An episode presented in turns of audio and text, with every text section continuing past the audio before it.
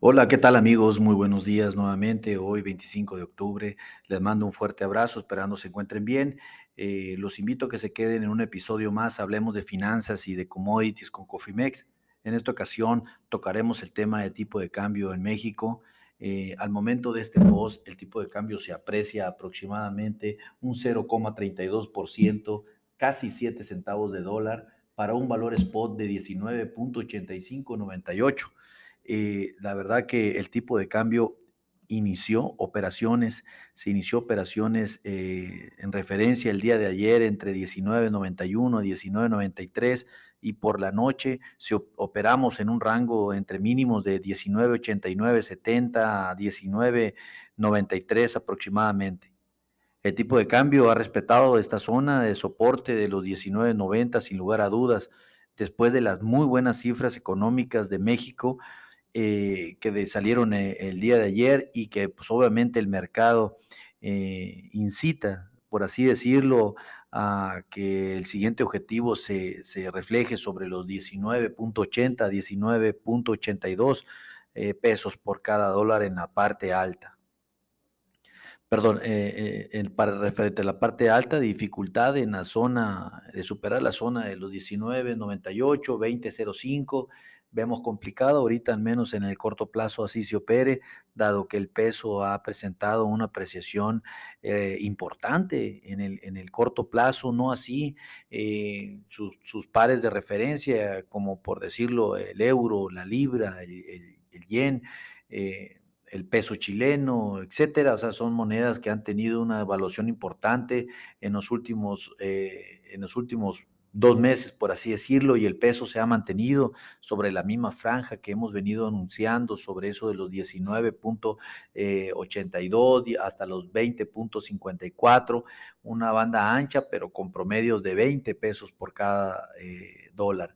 Eh, el mercado definitivamente va a, tener, va a esperar la, la, próxima reunión de política monetaria por parte de la Fed a principios de mes y obviamente la reunión eh, por parte de Banjico inmediatamente después, la cual pues esperamos que en este caso la Fed eh, suba en 75 puntos base su tasa de referencia, algo que podría llevar ya eh, los bonos o los valores de las tasas de interés de Estados Unidos sobre los 5, 5% aproximadamente, y, que esto sin lugar a dudas pues viene a, viene a marcar un, diferencial importante sobre México, dado caso de que no haga nada.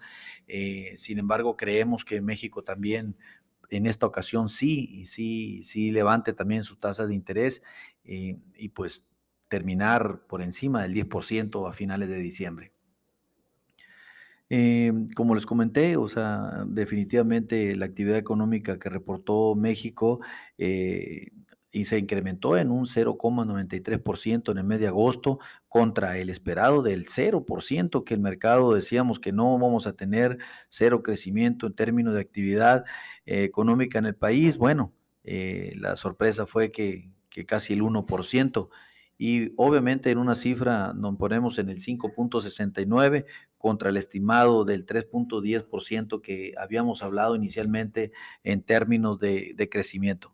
Ojo y que darle seguimiento a esto. Esperamos que definitivamente sí tengamos eh, eh, un, tema adverso en el tipo de cambio en el mediano plazo, como lo hemos venido diciendo ya en repetidas ocasiones, en donde si bien el mercado espera depreciaciones de alrededor del 20%, no creemos que vaya a ser así. El gobierno ha defendido perfectamente la moneda hasta el día de hoy, pero sí hablar de un 10-12% más es muy probable, tiene una probabilidad muy alta, la cual definitivamente pudiera llevar el tipo de cambio a otro nivel. Me complace saludarlos, eh, los invito que si tienen alguna exposición cambiaria, realicen sus estrategias en administración de riesgo, estamos a sus órdenes, cualquier duda, no duden en contactarnos. Y recuerden amigos, lo peor es no hacer nada. Un fuerte abrazo.